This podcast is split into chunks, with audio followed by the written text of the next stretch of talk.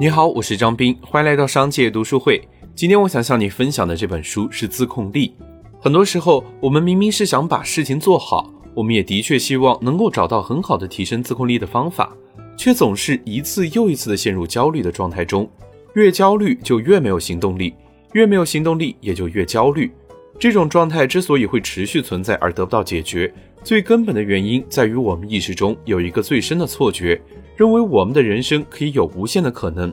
认为我们可以做很多很多的事情。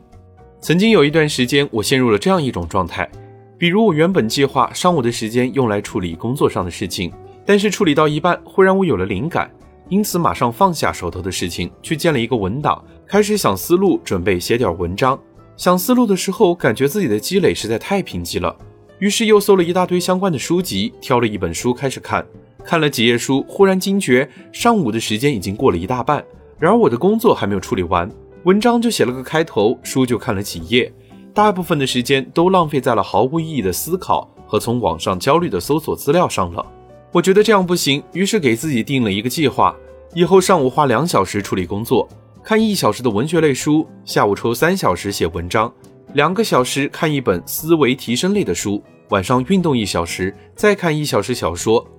这样的安排看起来好像有条理了一些，也将时间穿插着分配，更符合学习记忆理论。然而在实际的执行过程中，它并没有起到效果。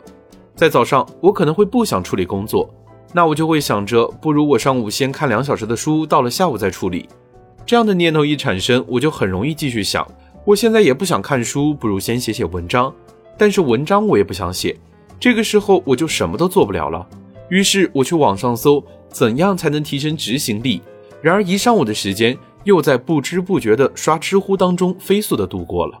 在《自控力》这本书中，就对我们的这种状态做出了解答。其实我根本没有搞清自己真正的目标是什么，所以我不可能判断自己要做的和不做的分别是什么。我写文章、看书积累素材，真正的目的其实是让节目更加吸引人，让自己的工作更加优秀。